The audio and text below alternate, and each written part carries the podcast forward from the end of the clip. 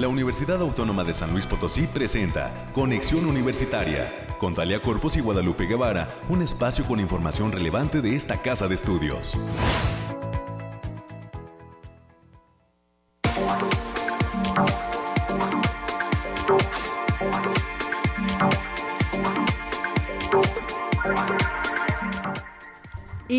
Llegamos al último día del onceavo mes del año. Estamos por terminar 2021. Hoy es 30 de noviembre. Muy buenos días a todas las personas que están en la sintonía de Radio Universidad a través de sus frecuencias que tienen transmisiones simultáneas en San Luis Potosí Capital y Matehuala. Así es que muchísimos saludos a quienes ya están ahí detrás de su aparato receptor sintonizando 88.5 FM, 1190 AM en San Luis Potosí y el 91.9 FM en Matehuala. Gracias por estar con nosotros en Conexión Universitaria. Soy Talia Corpus y le pido que por favor nos acompañe hasta las 10 de la mañana de esta, eh, pues fresco, muy fresco eh, martes en San Luis Potosí, capital. Definitivamente, para que el productor haya traído chamarra es porque hacía frío, ¿verdad? Él, afortunadamente, nunca tiene frío. y nosotros aquí en cabina también estamos forraditos porque pues hay que cuidarnos de las bajas temperaturas que se, se están presentando en territorio nacional. Les recuerdo que tenemos líneas de enlace y comunicación. Nos puede llamar al 444-826-1347 o 48. Son los números directos a esta cabina de conexión universitaria. Nuestras transmisiones son en vivo y en directo desde Radio Universidad. Sus instalaciones se encuentran en el corazón del centro histórico de la ciudad de San Luis Potosí. Desde este espacio, para el resto del mundo, nos pueden sintonizar a través de la página radio y televisión.uaslp.mx. Y hoy le adelanto lo que estaremos presentando en nuestro programa de inicio a las 9.20 de la mañana tendremos la participación de Andrés Lecuanda Miloslavich, organizador de un conversatorio que lleva por título Los grandes incendios de San Luis Potosí y que se realizará próximamente en el Centro de Información en Ciencias Biomédicas, esta eh, pues área que pertenece al sistema de bibliotecas de nuestra universidad. Así es que por este motivo nos traerá los detalles de la realización de este conversatorio con el honorable cuerpo de bomberos de la ciudad de San Luis Potosí. A las 9.30 de la mañana vamos a recibir en estos micrófonos la participación del doctor Andreu Comas García. Es investigador del Centro de Investigación en Ciencias de la Salud y Biomedicina, el CICSAF de la UASLP y pues esta charla resulta más que oportuna e interesante por eh, pues la información que nos estará brindando alrededor de Omicron, la nueva variante del coronavirus. Hay que estar informados y pues por este motivo contaremos con su participación en Conexión Universitaria. Los temas culturales vendrán de la mano del maestro Fernando Escalante, director del grupo Unidanza Contemporánea del Departamento de Arte y Cultura de la UASLP, que también nos trae una invitación en esta ocasión específicamente para asistir a alguna de las presentaciones del espectáculo titulado La vendedora de fósforos, un montaje que tradicionalmente y desde hace algunos años se presenta por parte del grupo Unidanza Contemporánea en el preámbulo de lo que son estas fiestas decembrinas. Con ello y nuestras secciones de siempre daremos forma al programa del día de hoy, por ello le invito a que se quede con nosotros, que nos permita hacerle compañía. Si ya está eh, pues desayunando, buen provecho, un café, ya es temporada de atole, ¿no? También, de ponches, también, qué rico, con caña, tejocote, mandarina, mucha vitamina C. Y eh, pues si por el contrario está haciendo ejercicio, bueno, pues echarle ganas, si está iniciando labores en la oficina, pues también que sea un grandioso día para despedir este mes de noviembre. Y bueno, pues comenzamos. 9 de la mañana ya con 7 minutos. Tenemos mucho para compartir.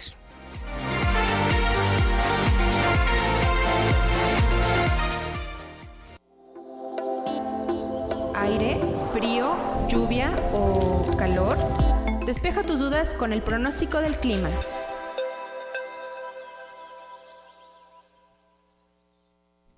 En San Luis Potosí prevalece cielo medio nublado con bancos de niebla y vientos en gran parte del estado. Esto lo reporta la dirección, eh, el área, perdón, de Protección Civil del estado de San Luis Potosí.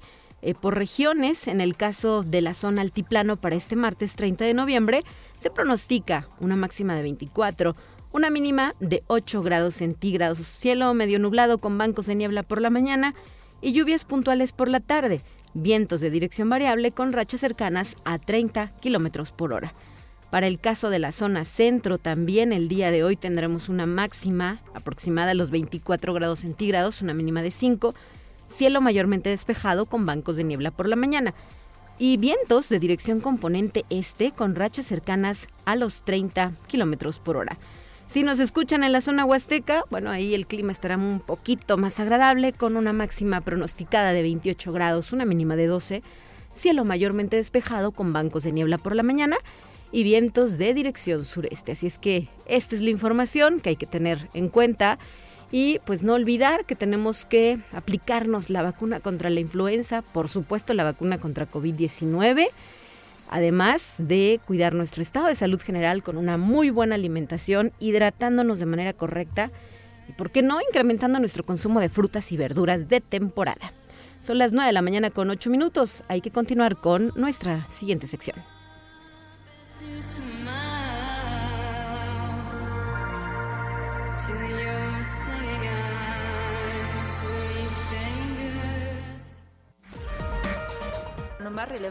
Del reporte COVID-19. Hola, ¿qué tal? Muy buenos días. Le habla Noemí Vázquez. Espero se encuentre excelente el día de hoy. Aquí le tenemos la información sobre el coronavirus que surge en el mundo. Tom Peacock, virólogo del Imperial College de Londres, publicó en el sitio web de intercambio del genoma detalles sobre una nueva variante del COVID-19 que posee un número extremadamente alto de mutaciones y que podría desencadenar nuevas oleadas de la enfermedad. La nueva variante presenta 32 mutaciones en la proteína de pico, capaces de afectar a la capacidad del virus para infectar células y propagarse, así como dificultar que las células inmunes del cuerpo lo ataquen. Conexión Universitaria. El Hospital de San Pau en Barcelona, así como los centros madrileños Hospital Universitario 12 de Octubre y Ramón y Cajal están utilizando inteligencia artificial para acelerar la detección del COVID-19 y su precisión diagnóstica. La placa de tórax se ha convertido en la prueba de cribado inicial predeterminada en todos los pacientes que se cree que han contraído la enfermedad. Sin embargo, como el análisis de una gran cantidad de imágenes requiere tiempo, formación y experiencia, han optado por utilizar dicha tecnología que facilita lo que llaman aprendizaje federado. Conexión Universitaria.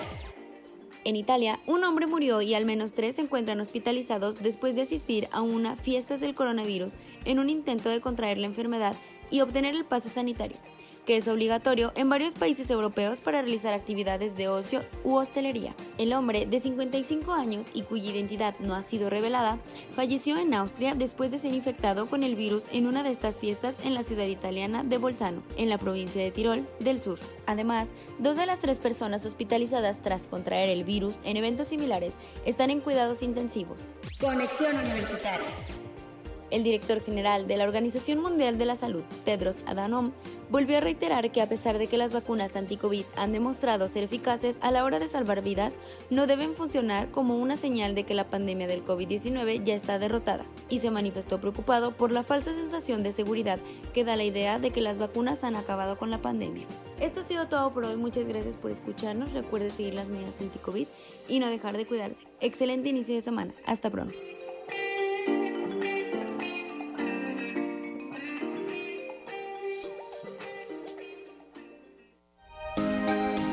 Escuche un resumen de Noticias Universitarias.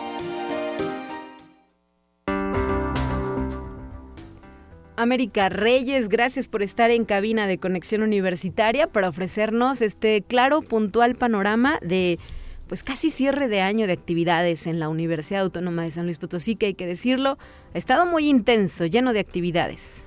Muy buenos días por la mañana, Talia, para ti y para quienes nos escuchan a través de las diferentes frecuencias. Saludos a nuestros compañeros allá en el campus Matehuala. Y como bien lo señalas, estas ya son las últimas semanas del semestre y también para las actividades dentro de esta casa de estudios y comentarte que como parte de las actividades del Congreso Nacional, nuevos retos y alianzas de las IES, gestión financiera, rendición de cuentas y colaboración académica que se realizó en las instalaciones de la Universidad Autónoma de San Luis Potosí, se entregó la medalla al mérito Ameriaf 2021 al doctor Luciano Concheiro Borges, subsecretario de Educación Superior de la Secretaría de Educación Pública.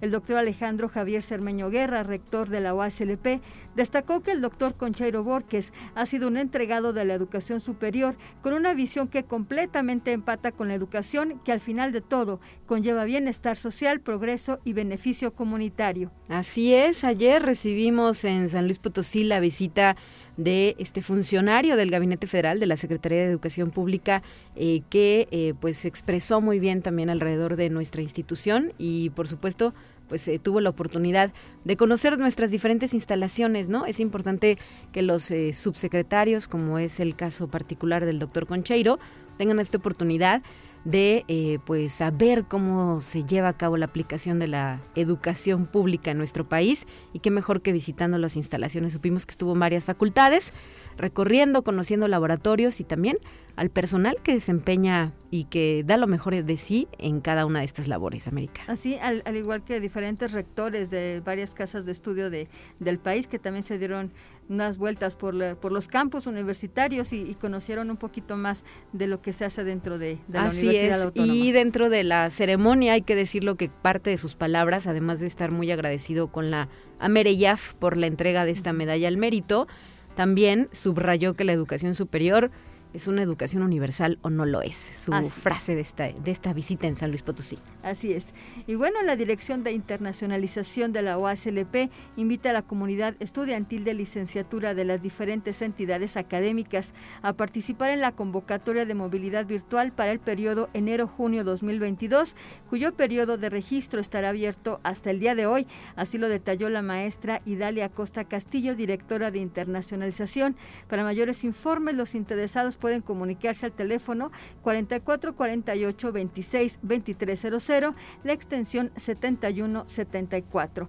Y ya como estamos finalizando mes, hoy concluyen las actividades de las jornadas 25N, espacios universitarios libres de violencia para las mujeres, con la función especial Tierra de Hombres del director Nicky Caro.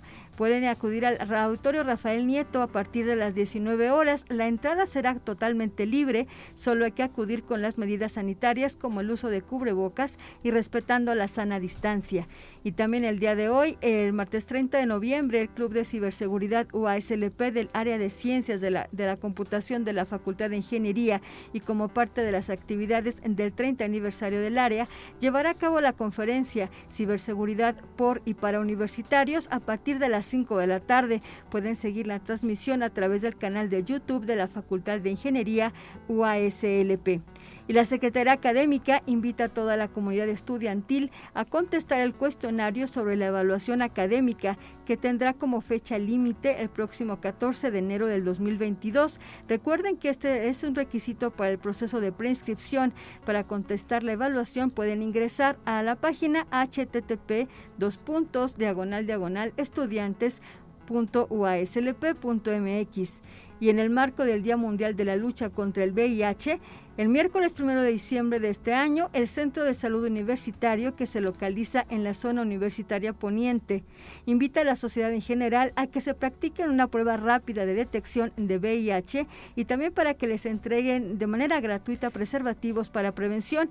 El horario para de atención será de 8 a 14 horas y la Facultad de Ciencias Sociales y Humanidades, en colaboración con la Fundación Apoyaré AC, organiza también este miércoles primero de diciembre el primer ciclo de conferencias sobre el Día de la Lucha Mundial contra el SIDA, el cual arranca a las 9 de la mañana con la charla Comunicación y Antropología, una perspectiva interdisciplinaria en la prevención del SIDA. Para participar hay que mandar un correo electrónico a leonardoemm.uaslp.mx.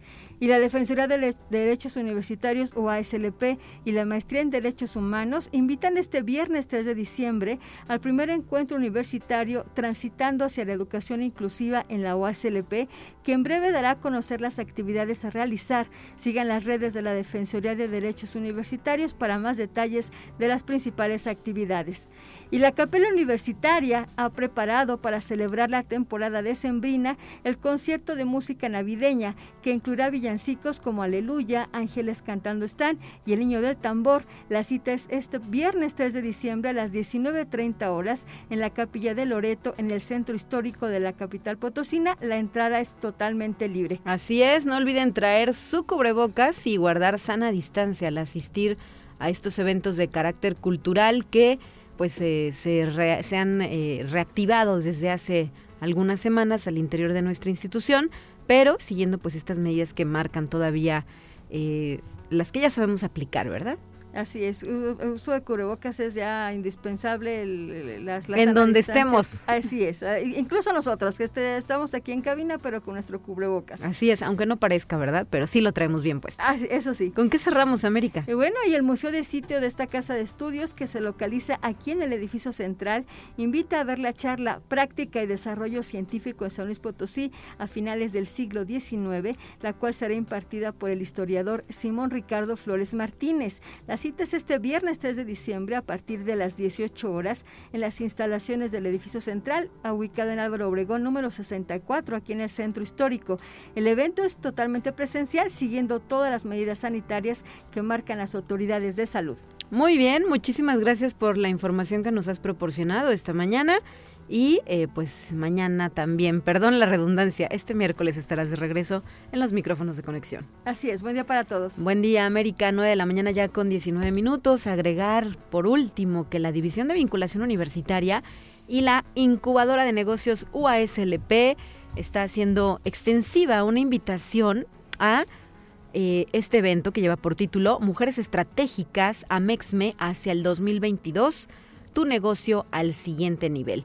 Está dirigido a mujeres con ganas de aprender fundamentos y características de la planeación estratégica empresarial. Esto eh, no tendrá ningún costo, es presencial, habrá cupo limitado y se llevará a cabo el próximo viernes 10 de diciembre desde las 9 de la mañana y hasta la 1 de la tarde en la unidad de posgrados UASLP ubicada en Sierra Leona 550 en Lomas, segunda sección. Para mayor información pueden dirigirse al correo electrónico eventos Así es que invitación exclusiva para mujeres que quieran llevar su negocio al siguiente nivel. 9 con 20. Seguimos.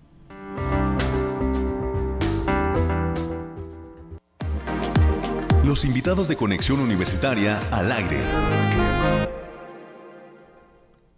Y ya está en la línea telefónica Andrés Lecuanda, integrante del comité organizador de este conversatorio titulado Los grandes incendios en San Luis Potosí, que se va a desarrollar dentro del Centro de Información en Ciencias Biomédicas del Sistema de Bibliotecas de nuestra universidad. Le agradezco la oportunidad de compartir esta invitación al público de Conexión Universitaria y a nuestra comunidad en general. Bienvenido, Andrés. Buenos días.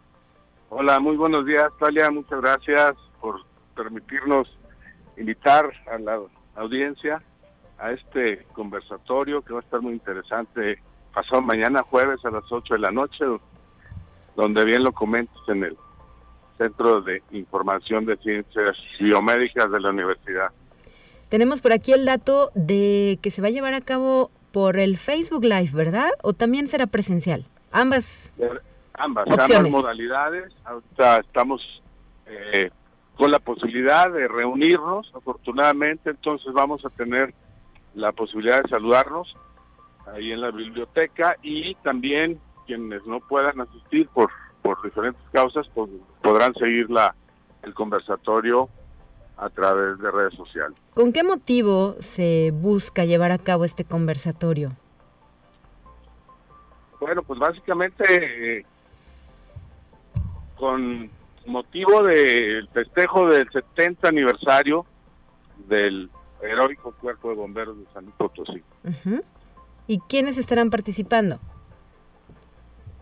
Vamos a tener el gusto de estar escuchando a miembros del cuerpo de bomberos, de los más antiguos. Hay dos, eh, específicamente uno tiene 65 años formando parte del cuerpo de bomberos y el otro 70 años, eh, que son, digamos, los que vieron nacer desde sus inicios a, al cuerpo de bomberos y eh, tendrá, tendremos la participación, por supuesto, del comandante Adolfo Benavente y, otros miembros del cuerpo de bomberos que nos estarán platicando. Es bien interesante y bien importante eh, escuchar las experiencias que han tenido durante todas estas décadas eh, en cuanto al combate a incendios. Nos estarán hablando de los incendios más relevantes, de las anécdotas, de las historias que han rodeado toda esta trayectoria del cuerpo de bomberos tan tan querido y tan apreciado por todos nosotros. Entonces, realmente vale mucho la pena eh, siempre escuchar las personas de experiencia, las personas que tienen tan tanto que eh, contar referente a estos temas tan interesantes y tan importantes, pues vale la pena, ¿no? No hay que perdernos la oportunidad. Vamos a, dejar constancia de ello en, el video que se va a compartir para que no se pierdan todos esos detalles, todas esas anécdotas de voz directa de quienes tuvieron la oportunidad de, vivirlos. ¿no? Así es, y además se trata, como lo dice eh, la publicidad que ustedes están manejando, un son héroes, ¿verdad? No son quienes tienen poderes y capa, es quien no tiene miedo por dar su vida por los demás. Es lo que eh, remata como frase esta publicidad que ustedes están manejando en redes sociales. Y ahí lo vamos a poder constatar porque pues seguramente saldrán muchísimas más anécdotas alrededor de lo que implica ser bombero nos vamos a sorprender, estoy seguro, de, de, tantas cosas que, que, no conocemos y que implican la, la labor de los bomberos. Todo lo que, lo que, el esfuerzo que se tiene que hacer, el gran esfuerzo que se hace todos los días para poder dar atención a la población y sobre todo en casos eh, eh, de complicados. No solamente el combate de los incendios, hay que decirlo, eh, los bomberos atienden muchas situaciones de emergencia todos los días. Diariamente están atendiendo situaciones en las cuales se les solicita apoyo por parte de la ciudadanía y, todos los días están trabajando. No no es solamente el combate a los a los incendios, sino actividades como lo que a veces salen en en los programas de televisión o en las películas, ¿no? Rescatar un gatito que está trepado en un árbol, por ejemplo, ¿no? sí. También ir a atender situaciones de emergencia generadas por tal vez por un panal de abejas, ¿no? De, abejas que han este, que se han vuelto agresivas, fugas de gas, Caídas en alcantarillas, eh, mascotas extraviadas. Sí, claro, el comandante Adolfo Benavente nos ha platicado pues cuáles son esas llamadas más extrañas que suelen recibir los bomberos, ¿no? como ah, parte del servicio que brindan a la población. Y pues, todo eso vamos a poder escucharlo. Bien, inclusive hasta personas que se les quedan las llaves adentro de su casa, ¿no? del coche mismo. Del coche, sí. Y pues ojalá también esto sirva para revalorar la figura de las y los bomberos, porque hay que decirlo que hay mujeres que también se dedican o se, se dedicaron en algún momento, no sé si todavía ya algunas en activo, pero sí supimos, ¿verdad?, que también había mujeres bomberos. Sí, actualmente existen. Y, también, bueno, hay que, hay que mencionar que existen los bomberos que se dedican tiempo completo a esto, pero también hay bomberos y bomberas voluntarios.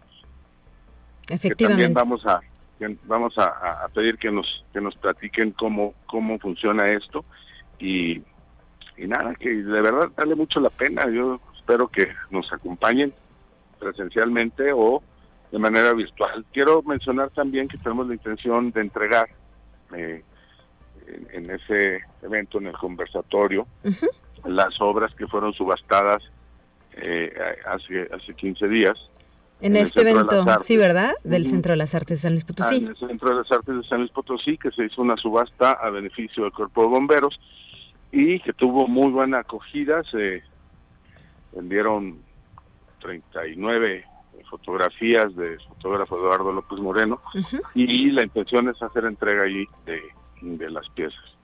Muy bien, a las personas que pues ofrecieron el mejor precio por cada una de estas piezas de arte. Es correcto, Talia. Perfecto, pues hay eh, que ingeniárselas para apoyar a nuestro honorable cuerpo de bomberos. Sabemos que no solo en San Luis Potosí, sino también en el resto del país, en muchas de las ocasiones están descobijados de los presupuestos federal, estatal o municipal. Las aportaciones luego no resultan suficientes para eh, la temporada, por ejemplo, de incendios, ¿no? Que suele presentarse con eh, más intensidad durante la época de calor y sin embargo nuestros bomberos están ahí dándolo todo en el frente de batalla, eh, pues en este camino que ellos han elegido y eh, pues hay que como sociedad saber retribuirles, ¿no? Este gran esfuerzo que ellos hacen. Sí, por supuesto, que, bueno que lo mencionas. Efectivamente, los presupuestos comprometidos, asignados, eh, apenas alcanzan a, cubrir alrededor del 50% de, de los gastos que implica eh, para, para los bomberos el poder dar atención a la población. Entonces, en la medida de lo posible, hay que poner nuestro granito de arena para, para apoyarlos. Así es. Pues muchísimas gracias por habernos traído esta invitación. Andrés Lecuanda, eh, integrante del comité organizador, como eh, parte también sabemos de este grupo que se llama Imágenes Históricas de San Luis Potosí. Así es, ahí estamos a sus órdenes, somos 158 mil eh, eh, ciudadanos potosinos interesados en la historia, en el patrimonio, en la cultura del Estado, que convivimos todos los días ahí, un grupo muy activo. En Facebook, ¿verdad? Eh, Están presentes. En Facebook, es correcto, así es. Muy bien, muchísimas gracias. Gracias a ti, Italia. Saludos a todos, muy amable. Gracias por la oportunidad. Que sea un éxito el evento. Muy buen día. Nos vamos a una pausa, 9 de la mañana ya con 29 minutos. Muchísimas gracias a todas las personas que están en, el, en la sintonía aquí de Radio Universidad. Quédense con nosotros, eh, todavía tenemos más. Y si puede, déjenos un mensaje, llámenos, platíquenos cómo va su mañana. 444-826-1347 y 48, los números directos a la cabina de Radio Universidad.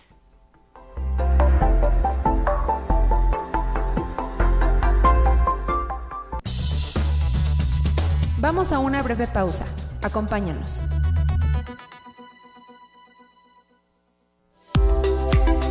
Conexión Universitaria ya regresa con más información.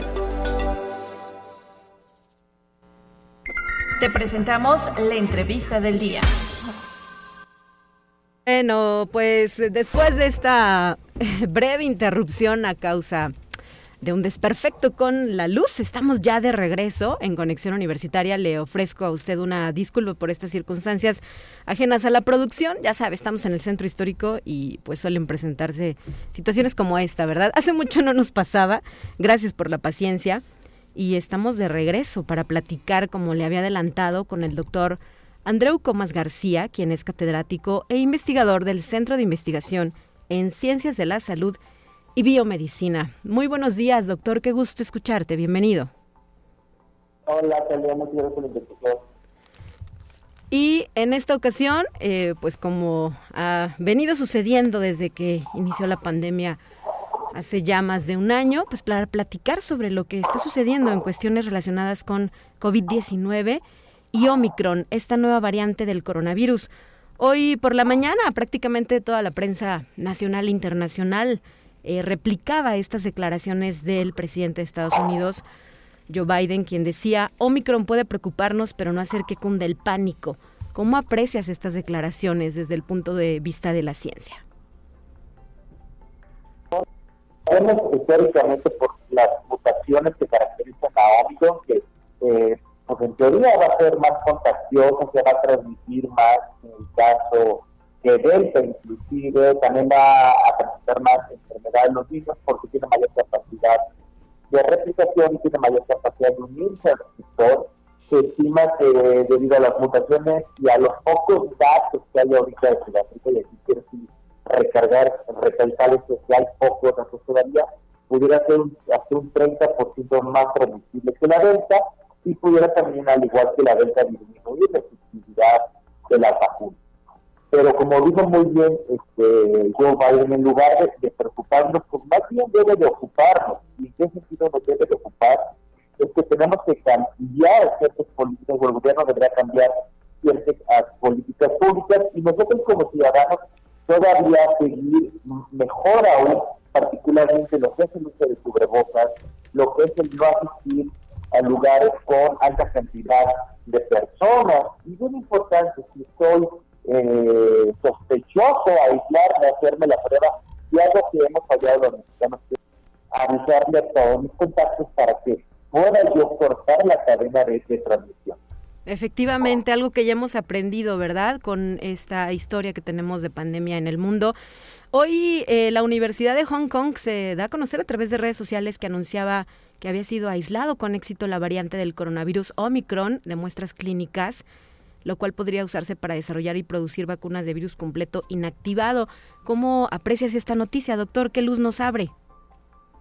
es una buena noticia, aunque va a ser digamos, un poco lenta es donde las vacunas estilo moderno, Pfizer, eh, tienen una ventaja eh, en cuanto a ingeniería muy grande, porque es más fácil modificar esas vacunas para poder adaptarlas a, a Omicron o partículas de virales.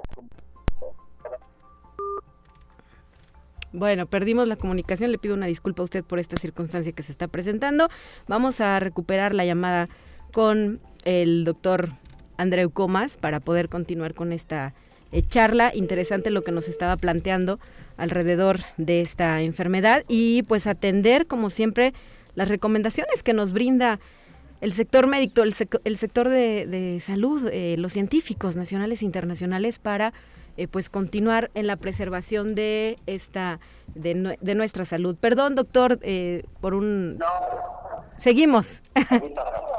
Ah, tengo que, y otras plataformas como la que está desarrollando aquí la Universidad de los Doctores eh, Sergio Rosales y Mauricio Comas, la, la plataforma tecnológica que están haciendo para la vacuna que están intentando desarrollar, también permitiría este, rápidamente cambiar este, o agregar eh, protección a estas variantes que van, que van insurgiendo, esto es algo normal y que tenemos que entender que es algo que va a estar ocurriendo mientras las medidas de salud pública que se apliquen a nivel global, ya de países que todas fallen en las como México, no todos las ciudad.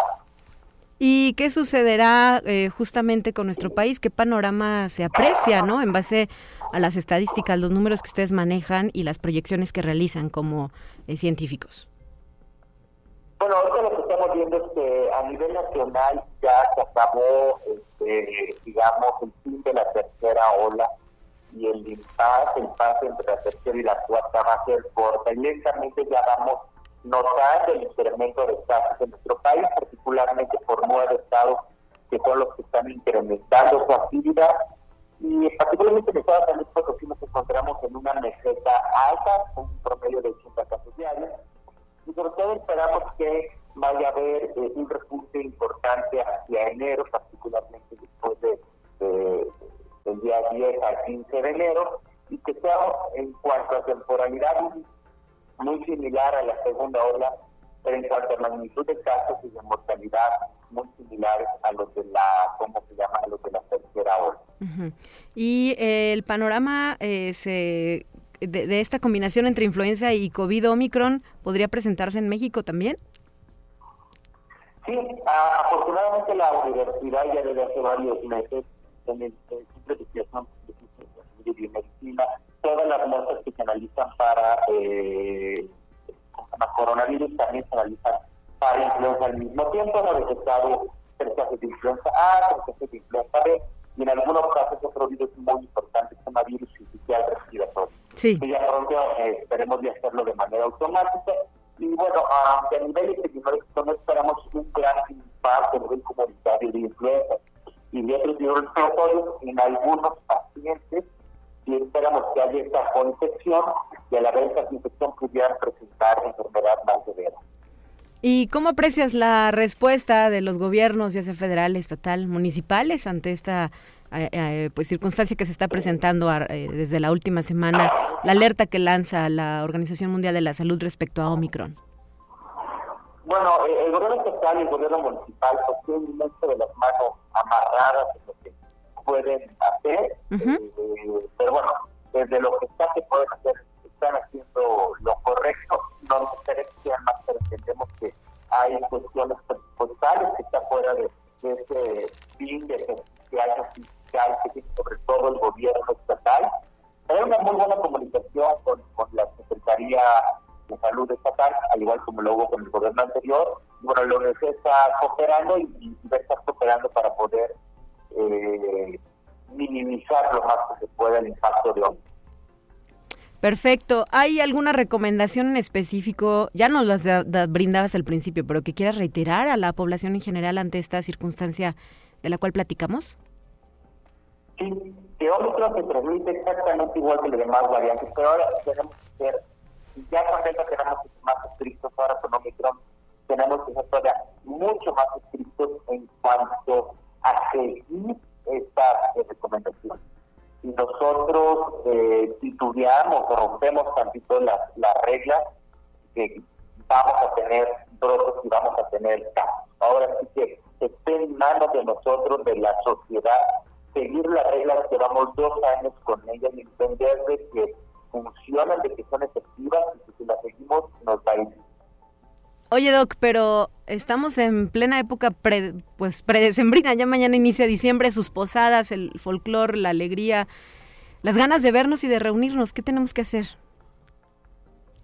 Limitarnos. No, personas, los leales, nadie con síntomas, que todos vacunados.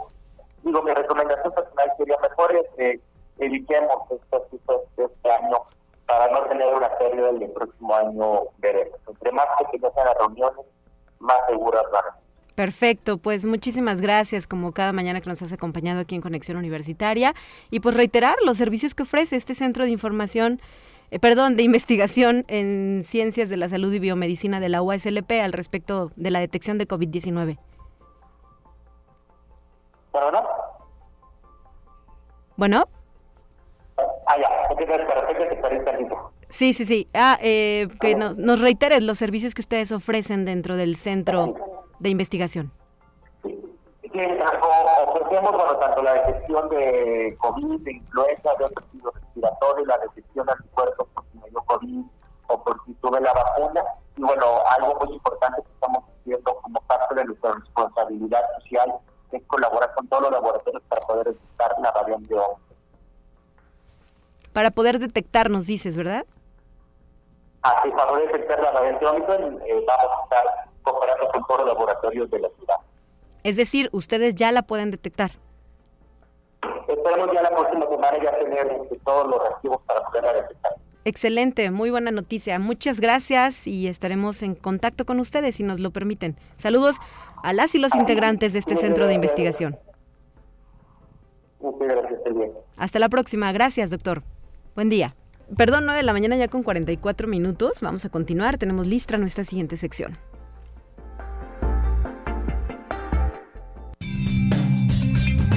Entérate qué sucede en otras instituciones de educación superior de México. La red de macrouniversidades de América Latina y el Caribe firmó la Declaración de Tolerancia Cero a la Violencia de Género en las universidades, cuyo objetivo es lograr la transformación igualitaria e incluyente, así como fortalecer líneas de acción para la erradicación de este fenómeno social. En este acto virtual y como integrantes de la red participó la rectora de la Benemérita Universidad Autónoma de Puebla, Lilia Cedillo Ramírez. Conexión Universitaria al emitir un pronunciamiento institucional en el Día Internacional de la Eliminación de la Violencia contra la Mujer, el director general del Instituto Politécnico Nacional, Arturo Reyes Sandoval, anunció que el instituto creará el Centro de Atención Integral a Víctimas de Violencia de Género, el cual será un espacio que fortalecerá la estrategia institucional para la erradicación de la violencia contra las mujeres y promoverá la cultura de la paz y la defensa de los derechos humanos. Conexión Universitaria. Como parte de las actividades de seguimiento a la implementación del Programa Institucional de Educación Híbrida de la Universidad Autónoma de Aguascalientes, el rector Dr. Francisco Javier Abelar González realizó una visita al Centro de Ciencias de Diseño y la Construcción para supervisar la aplicación de las medidas sanitarias de la Universidad Autónoma de Aguascalientes y conocer la opinión de los universitarios sobre este modelo. Conexión Universitaria. El rector de la Universidad Autónoma del Carmen, doctor José Antonio Ruz Hernández, presidió la entrega de reconocimientos al personal docente destacado en el periodo mayo 2020-abril 2021 donde los felicitó por poner en alto el nombre de la institución en eventos y concursos locales, estatales, nacionales e internacionales, ya sea a través de sus alumnos o por logros realizados por ellos mismos. Estuvieron acompañándolo la doctora Arlem Rosa Guevara Bello, secretaria general, la maestra Cecilia Margarita Calvo Contreras, secretaria administrativa, el doctor José Luis Rulán Lara, secretario académico, así como miembros del Honorable Consejo Universitario y docentes.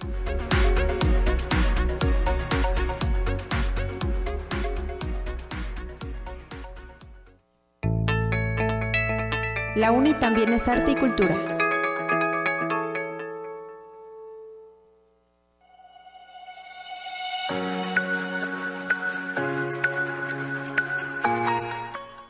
Y vamos de nueva cuenta a la línea telefónica. Ya está con nosotros el maestro Fernando Escalante, director del grupo Unidanza Contemporánea, que nos trae la invitación a presenciar su espectáculo tradicional de la temporada decembrina, que lleva por título La vendedora de fósforos. Buenos días, maestro. Muy buenos días para ustedes y para todo el público.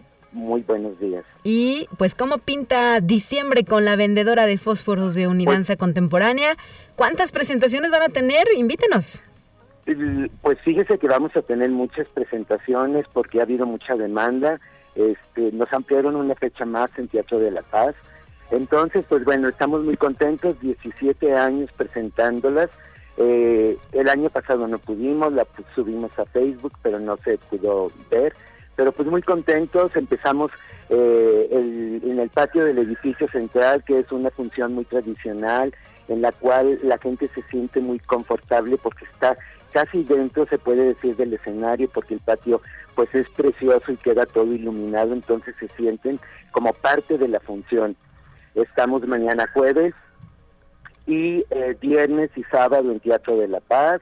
Y como cada casi ya cinco años yendo al Cerezo, pues muy contentos por llevar el evento también para la gente que no puede venir a vernos, ¿no? Entonces, entonces nosotros vamos y lo presentamos. ¿Cuándo será esta presentación en el Centro de Readaptación Social? En el martes 14.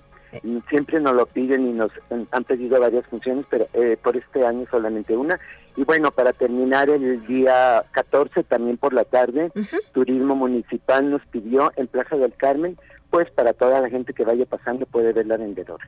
Entonces muy contentos con diversos foros y pues eh, llegar a la mayor gente posible, ¿no? Que hay mucha demanda este, por ver la vendedora cada año. Y pues muy, muy orgullosos, ¿no? Claro. Eh, ¿Cuántas personas integran actualmente Unidanza Contemporánea, maestro Fernando Escalante? En Unidanza no somos tantos ahora, en, pues debido a la pandemia, yo creo que esta pandemia nos sigue afectando un poco sí, claro. a todos, a muchos, pero ahí estamos, y pero aparte la gente que participa es misma gente que estudia en articultura, que son de acondicionamiento físico, las niñas que van de iniciación, eh, y como es un espectáculo que eh, aparte de bailarines tiene personas que actúen. Entonces, pues entonces ahí estamos muy contentos, con un coro invitado también, con música en vivo, con las voces en vivo, pues muy contentos. ¿Y desde cuándo comienzan ustedes a trabajar la vendedora de fósforos? ¿Cuántas semanas? Desde el mes de noviembre, desde, desde el mes de noviembre, pasando ya las festividades de, de difuntos, pues empezamos con lo que sigue, que es este la vendedora de fósforos como cada año, ¿no? Dice que ya son 17 años, no me imagino cuántos, no sé si centenares de presentaciones habrán acumulado en todo este tiempo. Exacto, exacto, porque bueno, a veces salíamos a Matehuala, los diferentes campos de la uni, pero bueno, pues ahora que estamos retomando el regreso al teatro, pues qué bueno, ¿no? Y yo creo que la gente está ávida de, de ya salir y de ver algo, ¿no? Claro, y hay que eh, puntualizar que estas presentaciones son de carácter gratuito, ¿verdad? Absolutamente todas de carácter gratuito, exactamente.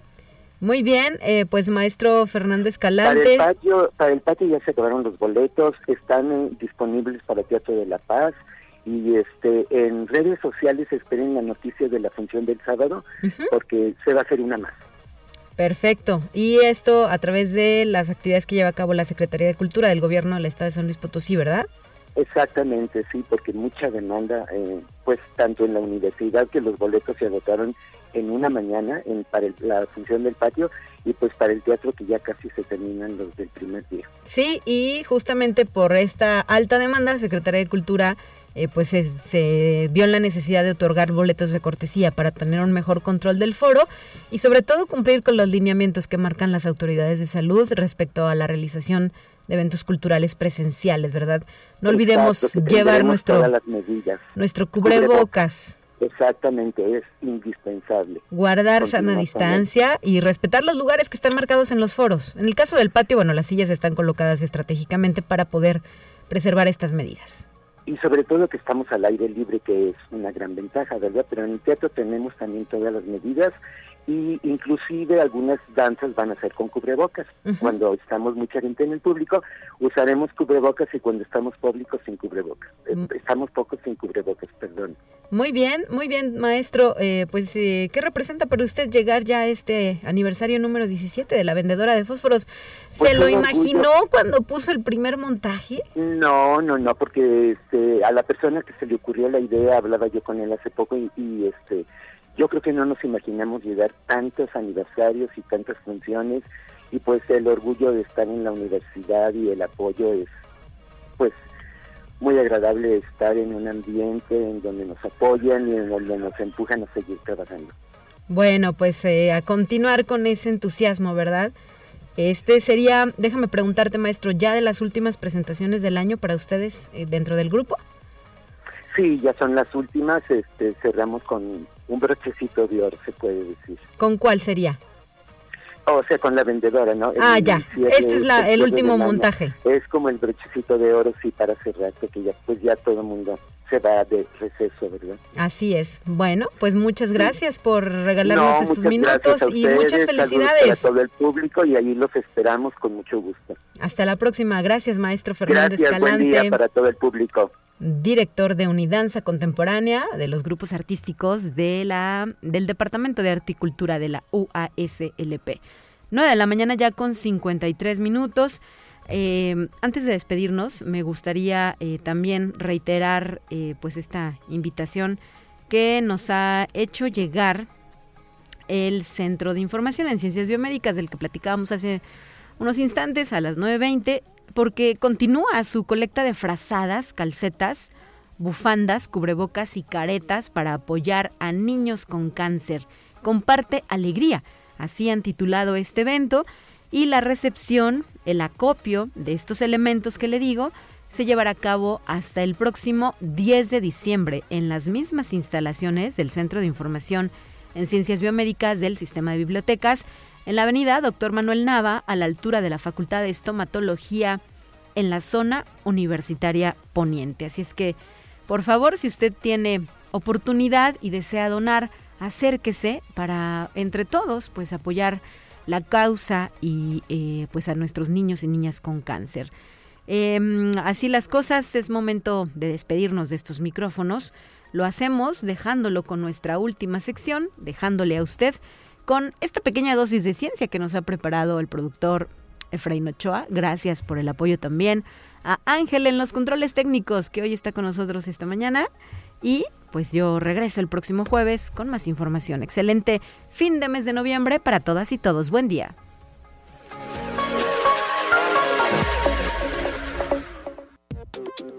Así avanza la ciencia en el mundo.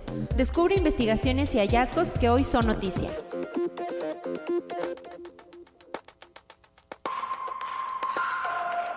El progreso industrial y el aumento de la población nos han llevado a un punto en el que el crecimiento exponencial no puede continuar de la misma manera. La sostenibilidad y, limitar el consumo de recursos es uno de los frentes que gobiernos y empresas alrededor del mundo trabajan actualmente pensando en las generaciones del futuro. Con este panorama es tiempo de actuar Estudios recientes indican que tenemos menos tiempo del que pensábamos para reversar siglos de polución causada por combustibles contaminantes. Yemens Energy es una de las empresas que invierte en proyectos como la energía verde para garantizar que esto suceda. Conexión Universitaria en agosto de 2022, una sonda de la NASA llamada Psyche se pondrá a explorar un asteroide gigante basándose en la tecnología utilizada en misiones anteriores. La energía solar ayudará a impulsar a Psyche al espacio profundo.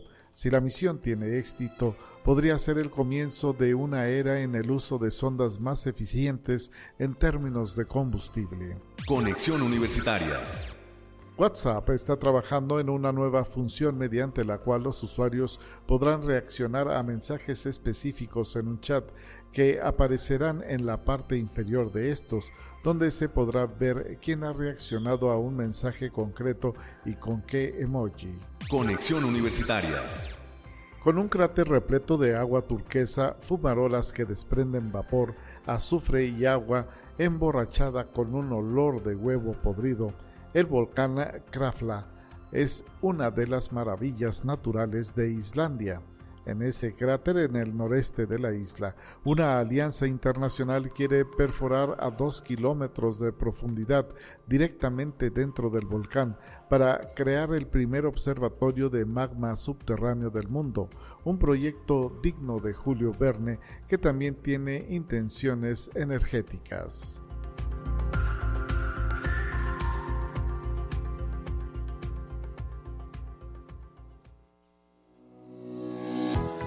La Universidad Autónoma de San Luis Potosí presentó Conexión Universitaria con Talia Corpus y Guadalupe Guevara. Sintoniza de lunes a viernes de 9 a 10 horas en Radio Universidad 88.5 FM y 1190 AM en San Luis Potosí. En el 91.9 FM con cobertura en el Altiplano Potosino. O en el resto del mundo por el portal www.uaslp.mx y la app UASLP de descarga gratuita.